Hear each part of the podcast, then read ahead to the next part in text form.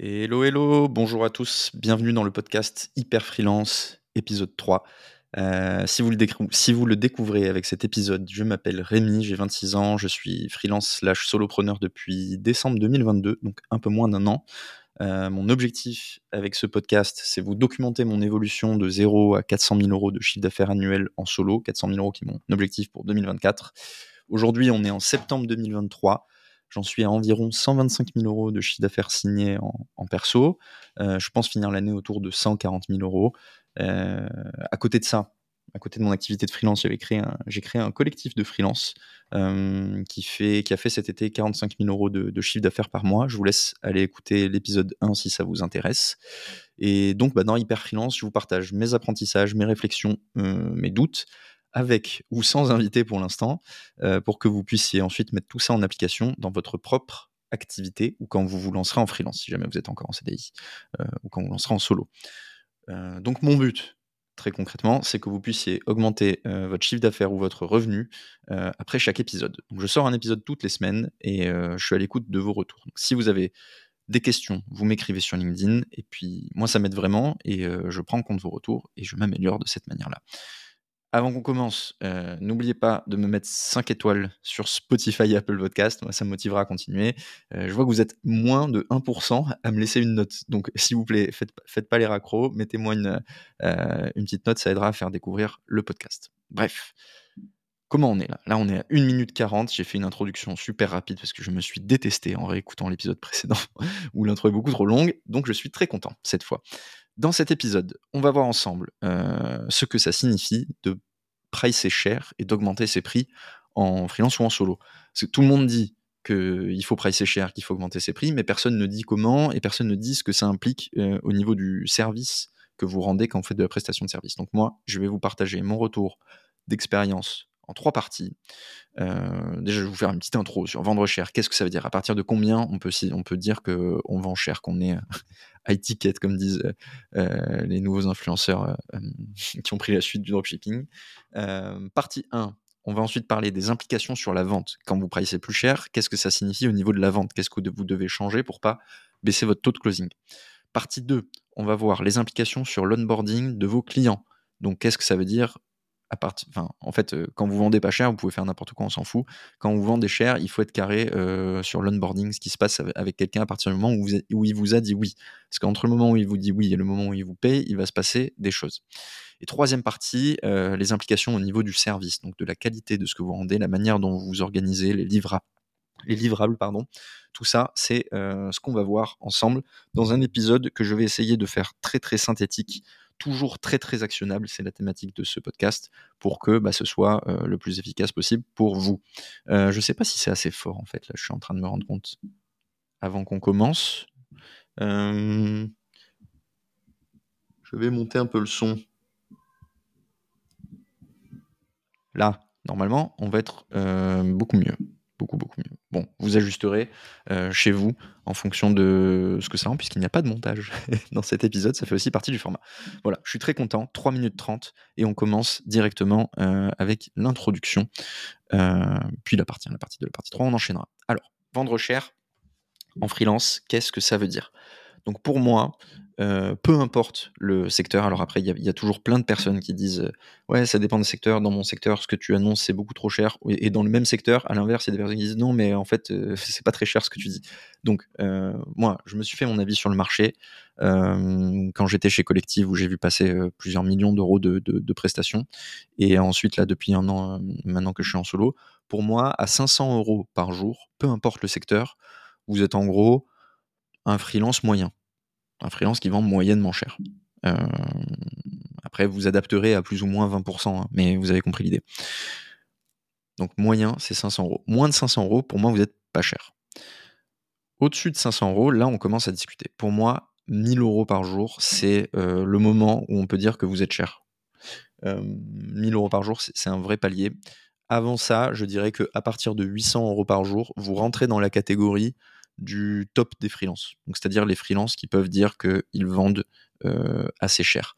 800 euros par jour, Moi, je pars du principe qu'une journée, c'est 7 heures de travail. vous pouvez calculer avec 6 heures de travail aussi en fonction de votre appréciation. mais ça fait un peu plus de 100 euros de l'heure. Voilà. Comme ça, ça vous donne, ça vous donne une référence. du coup, vendre pas cher, c'est moins de 500 euros par jour. Donc, cette intro étant faite, on peut avancer. Donc, si vous êtes à moins de 500 euros par jour, l'action, c'est mettez-vous à 500 euros, soyez au moins quelqu'un de moyen, ne soyez pas sous la moyenne. et si vous êtes au-dessus, c'est très bien. Il faut continuer à, vendre plus cher, mais il va y avoir des implications. Donc, la première partie, en fait, le premier blocage, c'est la peur de ne pas réussir à vendre. Et donc, c'est pour ça que ma première partie, c'est les implications sur la vente. Qu'est-ce qui se passe quand vous allez monter vos prix? Ce qu'il faut bien comprendre, donc partie 1, les implications sur la vente, ce qu'il faut bien comprendre, c'est que le prix n'est jamais un critère de décision en tant que tel. Le critère de, décision de votre client, c'est faire un arbitrage risk-reward, comme on dirait avec un bon anglicisme. donc, rapport bénéfice-risque. donc, en fait, si vous êtes cher, mais que c'est sûr pour le client qu'en passant par vous, tout va bien se passer, eh ben, il y a une catégorie de clients qui va être prête à payer sans sourciller. Il y a une catégorie de clients qui va avoir envie de prendre un peu plus de risques pour payer un peu moins cher, et donc qui va faire confiance aux personnes qui débutent, aux personnes qui sont moins structurées sur leur process, etc. Mais euh, c'est pas la majorité. Honnêtement, la majorité des clients préfèrent, ou de ceux que j'ai rencontrés en tout cas, préfèrent travailler avec quelqu'un de fiable, euh, qui les rassure, et avec lequel et, une personne avec laquelle ils se disent bon bah ok celle-là a priori il y a vraiment pas de souci je suis confiant je, préfère payer 30 40 50% plus cher mais être sûr que tout se passe bien et que je vais pas avoir à m'emmerder plutôt que euh, bah, payer euh, un peu moins cher mais euh, avoir du travail à côté. Parce que ce qu'il faut bien comprendre c'est le coût caché d'une prestation avec un mauvais freelance j'étais en train de vérifier que j'étais sur le bon micro, c'est bon. Euh, je me suis lancé à fond dans l'enregistrement. Ce qu'il faut bien euh, vérifier, c'est, comme je disais du coup, la partie... pardon, j'ai perdu le fil. Euh, on était pas mal, 7 minutes, on était très efficace. Bon, je reprends. donc oui, donc en fait, si vous montez les prix, ce qu'il faut bien vérifier, c'est que vous rassurez aussi mieux vos clients. Et à l'inverse, si vous n'êtes pas cher, demandez-vous si en fait vous n'êtes pas cher parce que vous n'arrivez pas à rassurer vos clients et que vos clients, enfin vos prospects, et que vos prospects ont un doute quand ils font un appel de vente avec vous. J'ai fait un épisode dédié sur la vente. Donc en fait, si vous suivez ma, méthodologie sur la vente euh, au pied de la lettre, vous pouvez déjà vous vendre euh, à 800 euros par jour. Honnêtement, euh, c'est globalement l'autoroute jusqu'à ce niveau-là. Au-dessus, il y a un autre sujet, mais, il y a un sujet d'offre plutôt à partir de 800 euros par jour. Mais jusqu'à 800 euros par jour, je dirais que c'est vraiment un sujet de vente. Et donc, dans cet épisode, pour vous faire un petit résumé, il y a trois parties sur comment vendre plus cher, donc mieux se vendre en freelance. Il y a un, il y a la motivation. Donc ça, c'est pour les débutants. Vous vous dites, je suis super motivé par ton projet et vous trouvez des vraies raisons de montrer que vous allez tout donner dessus. Le deuxième, c'est l'expérience. Donc vous avez déjà de l'expérience acquise et vous avez des références clients et des résultats à montrer à votre client pour le rassurer et pour lui dire que tout va bien se passer avec vous. Et la troisième partie, c'est la méthodologie. Et donc là, c'est comment est-ce que vous, vous travaillez par rapport aux autres. Et ce qui fait qu'en travaillant avec vous, on a une gamme, et travaillant avec votre méthodo, on a une chance de résultat plus importante qu'en travaillant avec les autres. Alors, du coup, le, truc, c'est en fonction euh, voilà, des métiers, surtout si vous êtes dans le développement ou dans le produit, euh, vous allez dire oui, mais moi, la méthodo, en fait, c'est de l'exécution, donc il n'y a pas une méthodo particulière. Mais si, il y a toujours une méthodo, il y a toujours des rituels, des moyens de communiquer, des typologies de livrables, des mm, euh, manières de s'organiser qui font que vous n'êtes pas égal à un autre freelance, à n'importe quel autre freelance de votre domaine si vous voulez aller plus loin, l'épisode dure 1h40 et on a le temps et on rentre complètement dans le détail euh, de, ça sur la partie vente. Donc, comme je disais, vendre plus cher, c'est réduire le risque. Donc pour réduire le risque, bah, vous avez le levier expérience et vous avez le levier méthodologie sans en parler. Mais très concrètement, comment est-ce que vous pouvez réduire le risque pour vos clients au moment de la vente, en plus de suivre tout le playbook que je vous ai partagé à l'épisode précédent? Euh, Vous pouvez réduire le risque en montrant des livrables montrer des livrables de ce que vous faites, montrer à quoi ça ressemble quand vous travaillez euh, euh, pour un client. Ça, ce que ça implique, c'est d'avoir des livrables top qualité. On y revient en, fin de podcast, mais, euh, mais ça, ça va énormément rassurer. En fait, on voit le résultat, enfin un client voit le résultat de ce que vous produisez, donc il n'y a plus l'incertitude de se dire mais à quoi ça ressemble en fait exactement, enfin dans mon cas son audit SEO, avec quoi je vais me retrouver, est-ce que c'est vraiment qualitatif, combien il y a de mots-clés dedans, comment est-ce qu'il structure les briefs, tes contenus, etc. Moi je montre, je montre mes, mes, livrables, et donc c'est super clair pour le, client. Si vous ne voyez pas un soulagement chez vos prospects au moment où vous leur montrez le, le livrable, c'est que votre livrable n'est pas assez quali. et à ce moment-là, il faudra le rebosser. On en parle après. Deuxième partie, les témoignages. ayez des témoignages euh, de clients qui peuvent vous recommander par écrit. Je ne recommande pas de faire des mises en relation, des intros entre des prospects et des clients. Moi, s'il y a un prospect qui me dit euh, Est-ce que tu peux me faire une intro à un, de tes clients euh, pour, que je puisse lui demander comment tu bosses Je l'ai fait quelques fois. Maintenant, je dis Écoute, si je devais faire des intros entre mes clients et tous mes prospects, euh, ça serait très compliqué pour mes clients d'avoir plusieurs calls par, semaine pour me recommander. Donc j'évite de faire ça.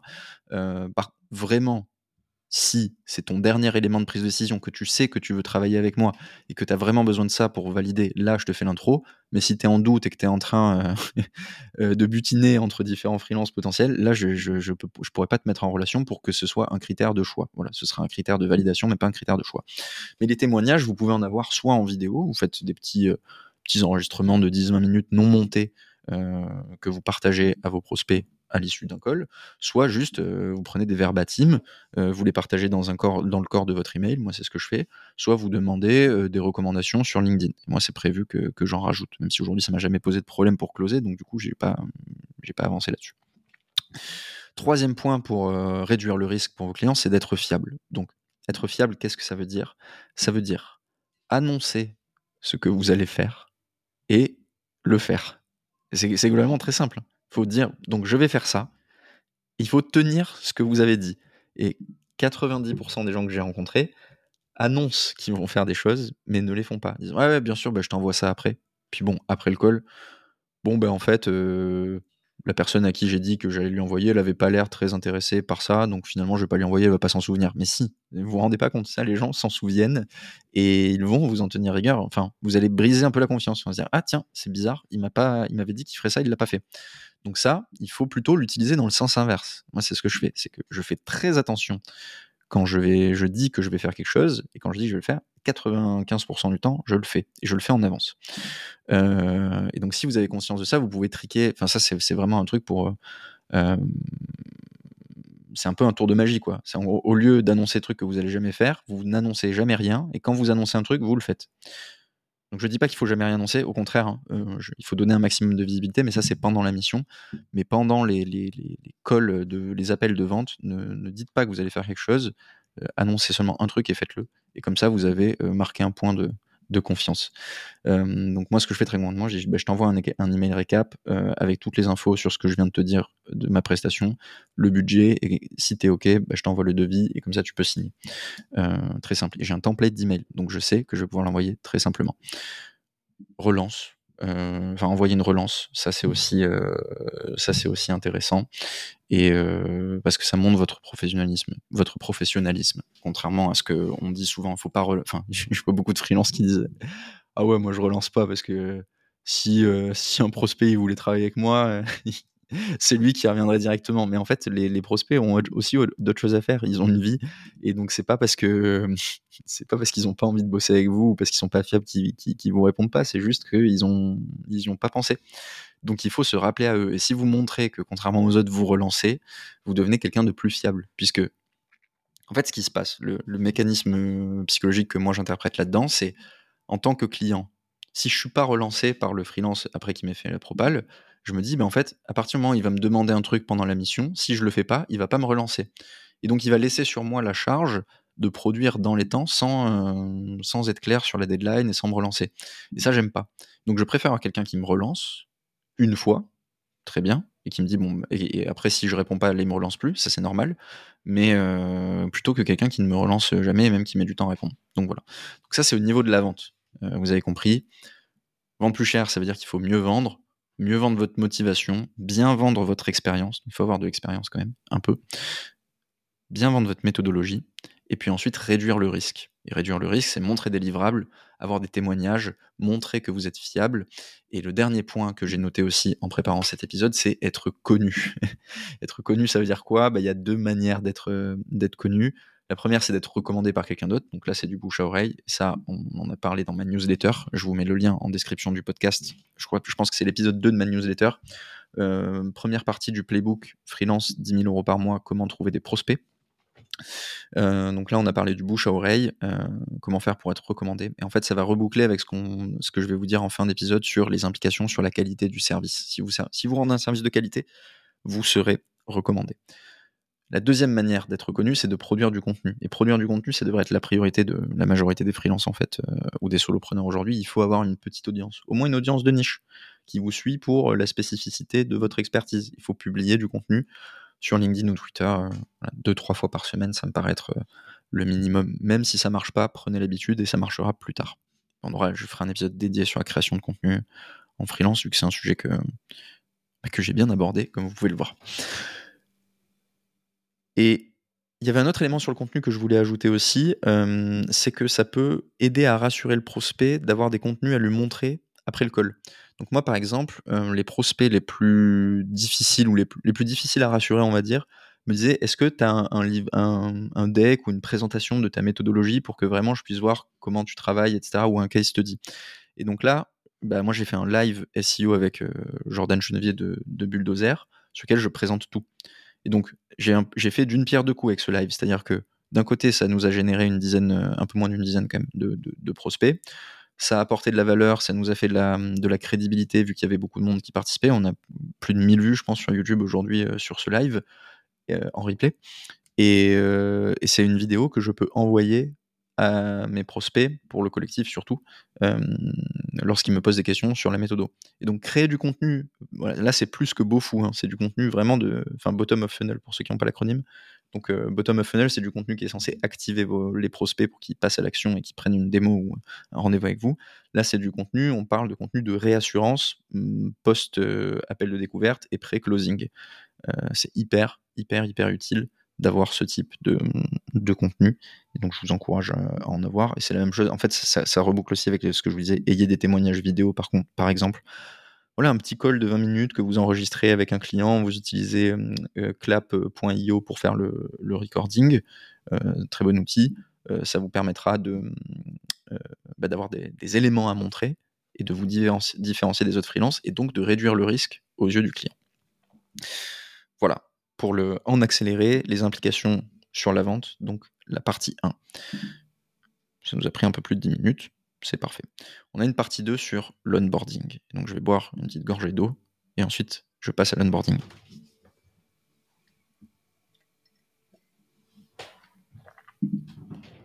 Donc, implication sur l'onboarding. Une fois que le, le, client, donc le prospect, est devenu un client et vous a dit Ok, je suis chaud, euh, j'ai envie de travailler avec toi.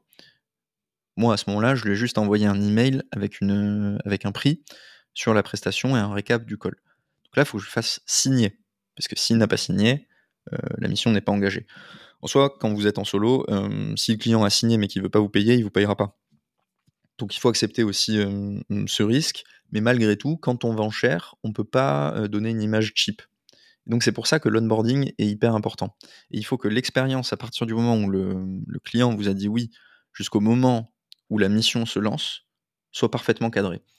Pourquoi il faut qu'elle soit parfaitement cadrée? Parce que, en fait, ce serait pas professionnel de, mal le cadrer et de pas le structurer. C'est-à-dire que c'est toujours la même chose. Quasi 95% des éléments sont toujours les mêmes si vous avez une cible euh, bien identifiée. Euh, c'est cadeau, la petite notification de l'agenda. Il me reste 10 minutes d'enregistrement.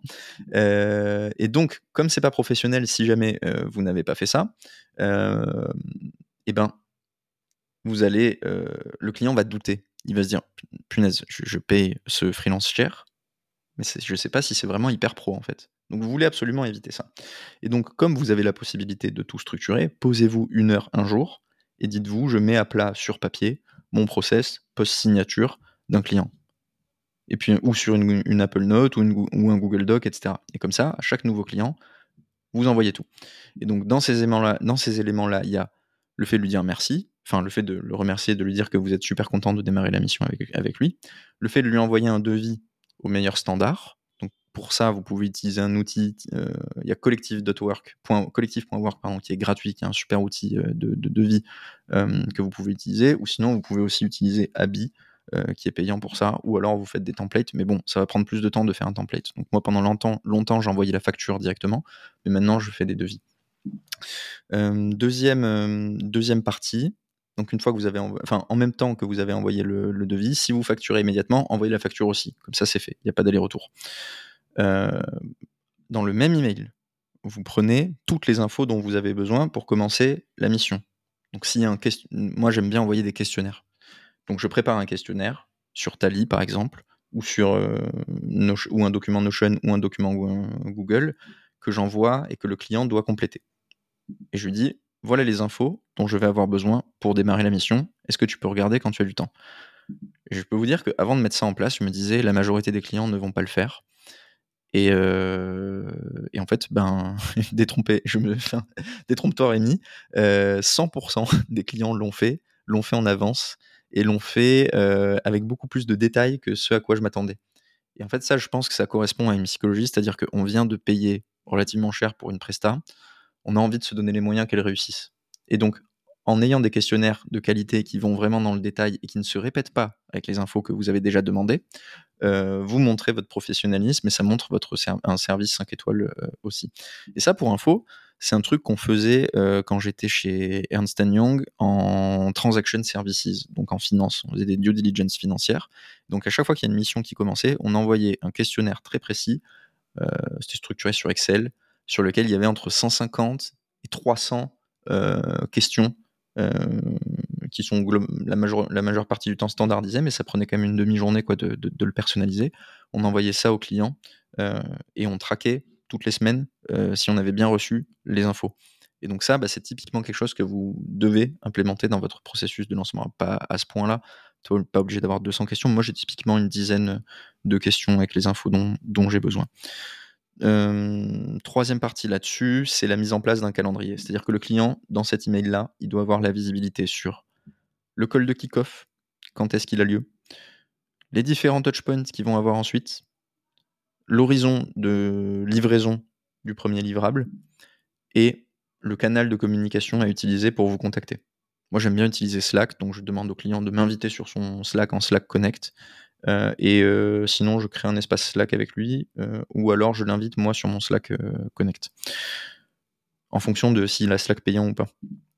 un point que je peux soulever là-dessus, ne soyez pas cheap, quoi. C'est-à-dire si vous avez pas, enfin, si vous payez pas Slack Connect, ça coûte 10 euros par mois et que du coup le client ne peut pas vous inviter sur son Slack et doit payer à votre place. En, fait, très concrètement, si vous n'avez pas Slack Connect, ça veut dire que le client doit vous inviter sur son Slack. Donc si le client a un Slack payant, il va payer un utilisateur de plus. Donc en soi, c'est rien, c'est 10 euros par mois. Mais je vous laisse imaginer l'impression que ça peut donner euh, par rapport au fait de juste vous inviter en Slack Connect. Il y a des clients qui vont s'en foutre et il y en a d'autres qui vont se dire Ah putain, en plus il faut que je lui paye euh, un siège euh, Slack. Enfin voilà, c'est pas très pro, pour 10 euros par mois. Faites l'effort d'avoir un Slack payant. Euh, donc le canal de communication, je disais. Et puis quatrième point, éventuellement un document d'onboarding. Donc moi, j'ai pas encore travaillé dessus, mais j'y réfléchis. Euh, et dans ce document d'onboarding, il peut y avoir une FAQ, donc les questions qu'on vous pose fréquemment, euh, des éléments sur votre manière de communiquer, vos délais de réponse, le canal de communication, ça on vient d'en parler, et, bah, comment, comment vous contacter, quoi. Et ensuite, éventuellement, des supports pédagogiques. Donc ça, moi, je suis en train de faire de, plus en plus de formations pour mes clients pour les rendre autonomes. Et je me dis que ça peut typiquement être des contenus que ensuite je pourrais inclure dans mon document d'onboarding pour que, en fait, le client, en fait, l'objectif, c'est de, de minimiser le, ce qu'on appelle le time to, to value, donc le temps que ça prend à un client de trouver de la valeur dans votre accompagnement. Si dès le premier email, il trouve de la valeur, euh, vous avez tout gagné. Et il peut trouver de la valeur, comme, je, comme on le disait, sur bah, répondre à votre, euh, à votre questionnaire. Donc, dans le questionnaire, vous lui faites se creuser la tête sur son business, sur des éléments auxquels il n'avait pas nécessairement pensé, etc. Euh, deuxième manière de, d'avoir de, immédiatement de la valeur, c'est de lui apporter, bah, de, de, lui apprendre des choses et donc dans votre doc d'onboarding, qu'il y ait des éléments qui répondent immédiatement à ces, questions. Et s'il y a des supports pédagogiques type micro-formation, etc., c'est c'est du bonus. Vous pouvez aussi avoir donné des accès à des formations spécifiques sur votre domaine que vous achetez et, ensuite vous mutualisez pour tous vos clients. C'est des idées que, que moi j'ai et sur lesquelles je vais, je vais avancer dans les prochaines, prochaines semaines. Ça, c'était pour la partie 2, les implications sur l'onboarding, particulièrement important. Et ensuite, les implications sur le service. Donc là, moi, il me reste 3 minutes en théorie. Peut-être que ça va être un peu plus long. Euh, tant pis, j'aurais pas tenu mes 30 minutes d'enregistrement, mais c'est pas grave. Les implications sur le service. Donc, j'ai structuré en deux parties sur mes notes. J'ai fait une partie sur la communication et une partie sur les livrables. On va commencer par la communication, parce que c'est souvent ça qui pêche. Communication, j'ai trois points.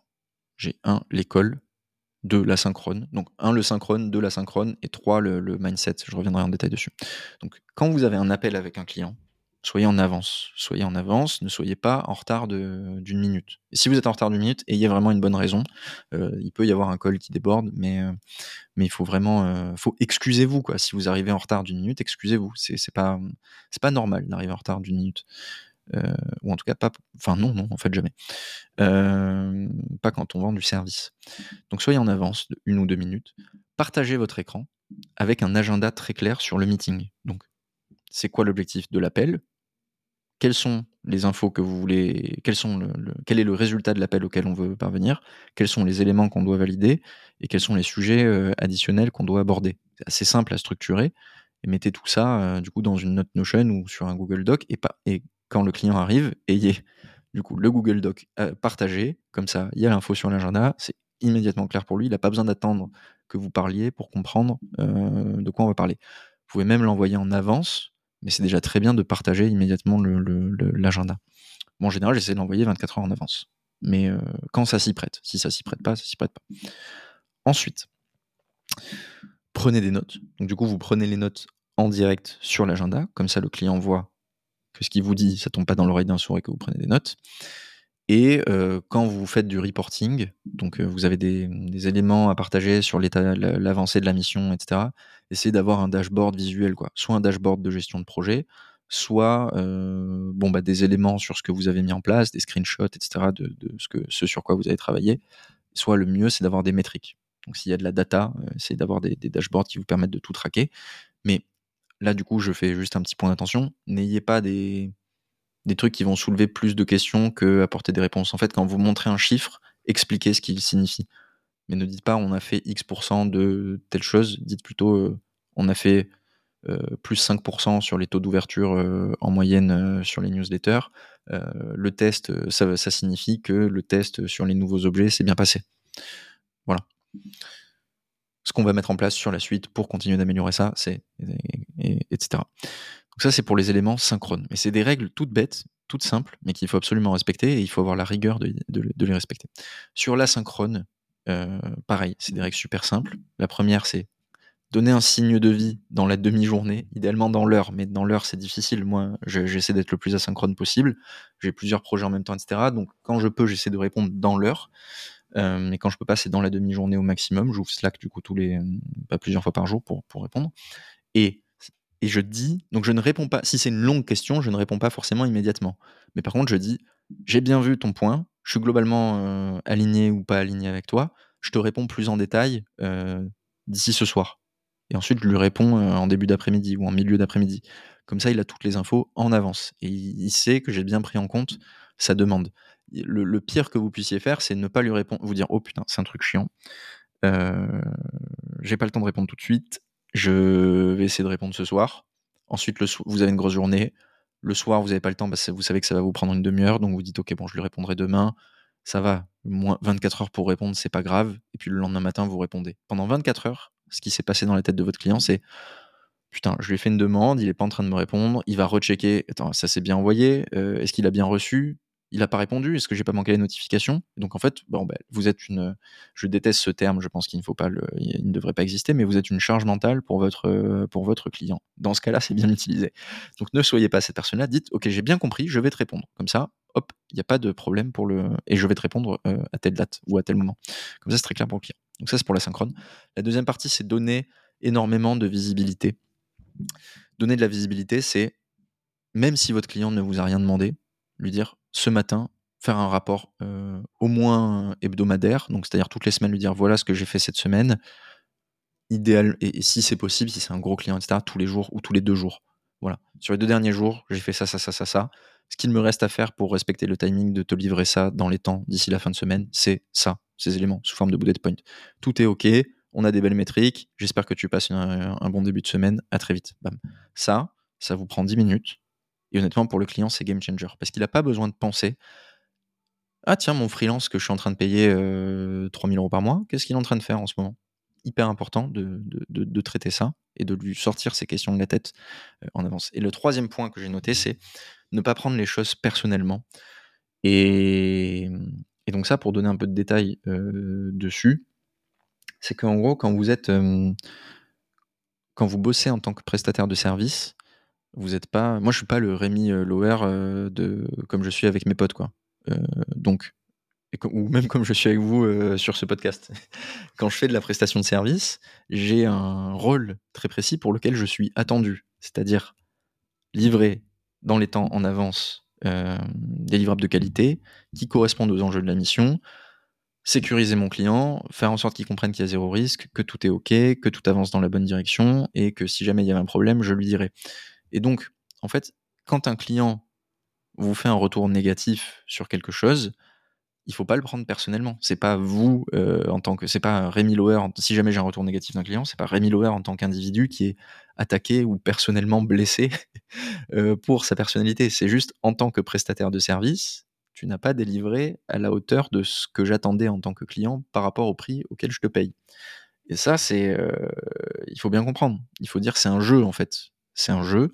Quand vous pricez cher, vous êtes on attend de vous un niveau de qualité important et un niveau de rigueur et de professionnalisme important. C'est pas dire qu'il faut se faire chier, etc. sur l'école, c'est pas ça euh, que je veux dire. Mais c'est, voilà, on n'est pas là pour. Euh, en fait, il vaut mieux être le freelance chiant avec, lequel on peut pas trop rigoler et qui et fait pas de blagues et qui fait pas de euh, small talk en en début d'appel mais qui partage toujours son écran avec toutes les infos, qui donne de la visibilité et, qui, et avec lequel bah, on sait que le call il finit toujours en avance. un truc que j'ai pas dit sur l'école, euh, enfin sur les appels, c'est euh, éviter d'être la personne avec laquelle on sait que ça dure toujours plus longtemps que prévu. Euh, peut-être que c'est votre client, cette personne-là, mais assurez-vous que c'est pas vous. parce qu'en fait, il n'y a rien de pire que de bosser avec quelqu'un et de se dire, oula, lui, il n'est pas très structuré, ça part toujours en couille quand euh, on est euh, au téléphone ou en visio avec lui. Donc là, il m'a prévu 15 minutes, mais je sais qu'on est parti pour une demi-heure. Euh, et donc ça, c'est un peu relou. Et en fait, ça, l'état le, d'esprit, c'est que on se dit ça avant. Puis sur le call, le client se laisse embarquer parce qu'il est sympa, poli, etc. Donc il rentre un peu dans votre jeu, puis il trouve ça cool de discuter. Et il procrastine, il n'a pas envie de se remettre immédiatement au travail. Donc il discute avec vous. Puis l'appel dure 50 euh, minutes au lieu de 30 minutes. Mais à la fin de la journée, euh, il va se dire en fait, ce, call-là m'a mis, euh, m'a mis dans le dur parce que du coup, j'avais prévu de faire une tâche sur ces 30 minutes. J'avais pas assez de temps sur les 10 minutes qui restaient avant mon call d'après. Donc, du coup, à 18h30, quand j'ai fini mon travail, au lieu de rentrer chez moi, je fais la tâche que j'avais prévu de faire sur le call, enfin, sur laquelle, enfin, que j'ai pas pu faire parce que je suis resté en call trop longtemps, quoi. Donc, évitez d'être, d'être cette personne. Euh, si jamais vous l'êtes. J'espère que vous reconnaîtrez. Euh, la partie livrable. Je vais devoir accélérer parce que je dois partir à la boxe dans 3 minutes. Donc, euh, je vais aller très vite. Les livrables, c'est toujours dans la même veine en fait. Les livrables, il faut qu'ils soient pro, qualitatif, design. Dites-vous, vous devez livrer des livrables qui sont au format de ce qu'on peut trouver en conseil en stratégie ou en banque d'affaires. Donc pas des trucs moches, pas des trucs avec des fautes euh, d'orthographe, pas des trucs avec des formules qui sont fausses si jamais vous avez du Google Sheet, pas des trucs que vous n'avez pas relus. Dites-vous, il faut que tout soit nickel. Et il faut viser un 99% de, de réussite. Donc, finissez vos livrables un jour en avance, mettez-les dans un super format, payez quelqu'un pour vous faire des beaux. Enfin, après une première mission, payez quelqu'un pour vous remettre vos, vos, livrables au format. Si jamais vous faites des slides ou des Excel, etc., ça va vous coûter 500 euros et vous aurez un truc nickel après pour tous vos clients. Si ça vous coûte 500 euros et que vous passez de 500 à 800 euros de TGM grâce à ça, euh, c'est un investissement très très rentable. Donc faites-le. Ensuite, moi je fais perso parce que du coup, comme j'avais des expériences en banque d'affaires, j'ai repris un peu les codes euh, là-dessus. Ensuite, sur les et si vous n'avez pas cette expérience-là, demandez, enfin, essayez de regarder les boîtes McKinsey, Goldman Sachs, etc. Ils partagent des, documents publics, pas les présentations qu'ils font à leurs clients, mais vous voyez le niveau de, standard qui est mis sur leurs documents publics. Ensuite, annoncer une deadline livrée en avance. Donc ça, ça veut dire, en fait, si vous dites ça, je pense que je peux te le faire pour vendredi, dites-le si vous pensez pouvoir le faire pour mercredi. Comme ça, comme il y a probablement vous allez probablement pas nécessairement réussir 100% du temps à tenir vos délais. Au pire des cas, vous le finissez jeudi. Vendredi matin, vous le relisez. Vendredi midi, bam, vous envoyez en avance. Parce que tous les freelances qui disent à votre client euh, T'inquiète, je te l'envoie vendredi, ils l'envoient le samedi matin, enfin, ils l'envoient au mieux le vendredi soir à 21h et au pire le lundi midi. quoi. Donc, euh, faites partie des personnes, des rares personnes qui disent Je te l'envoie vendredi et qui l'envoient jeudi. Ça, c'est super. L'effet euh, pour le client, c'est parfait. Ça, c'est pareil, des trucs qu'on apprend en banque d'affaires euh, ou en conseil. Euh, mettez à jour vos livrables ensuite, parce que souvent, en fait, vous faites une livraison, et puis derrière, le, client vous dit ah, j'aimerais changer ça, ça, ça, ça, ça, et puis vous faites le truc à la va-vite, et tout n'est pas OK. Assurez-vous de bien prendre une demi-heure pour tout remettre à jour, et de pour que, ensuite, une fois que vous serez parti, que vous serez plus en train de faire la presta, quelqu'un puisse d'extérieur, d'étranger à la prestation, puissent naviguer le fichier et soient complètement à l'aise et comprennent toutes les infos. Donc ajouter des looms ou des claps, c'est encore mieux. C'est L-A-A-P.io. Euh, c'est un logiciel équivalent à Loom, mais plus stylé. Euh, ajouter des, vidéos pour que ce soit facile de comprendre ce que vous avez fait, qu'on comprenne votre réflexion, etc. Ou alors vous écrivez, c'est un peu plus long. Voilà, donc on a fini la partie sur les implications d'un prix élevé sur euh, la prestation de service en elle-même. Voilà, on est sur un format qui a fait 36 minutes 30. Donc c'est super, je suis très content. J'ai été très efficace. Je voulais tenter un format plus court parce que ça a été assez long sur les deux premiers épisodes. Avec le minimum de blabla possible, j'ai structuré, euh, vous avez peut-être euh, ressenti, sur un Google Doc. Comme ça, j'avais une trame très précise et j'avais pour objectif de finir parce que je dois aller au sport. Donc comme ça, c'est super clair. Euh, dites-moi ce que vous avez préféré entre le format un peu plus long et celui-ci que j'ai essayé d'avoir un peu plus condensé. Si vous trouvez qu'il y a plus ou moins de valeur et si euh, bah c'est plus intéressant d'avoir ce type de format. N'oubliez pas de laisser 5 étoiles sur Spotify ou Apple Podcast si ça vous a plu. C'est vraiment important. Comme je vous ai dit, il y a moins de 1% des personnes qui laissent des avis. Ne faites pas ça. Ne faites pas partie des, des, 99%. Faites partie du, top 1%. Laissez des avis, soutenez les créateurs. Et euh, bah, écrivez-moi sur LinkedIn pour me faire votre retour sur euh, le format. Voilà. Euh, j'arrête l'enregistrement. Je vous dis à plus.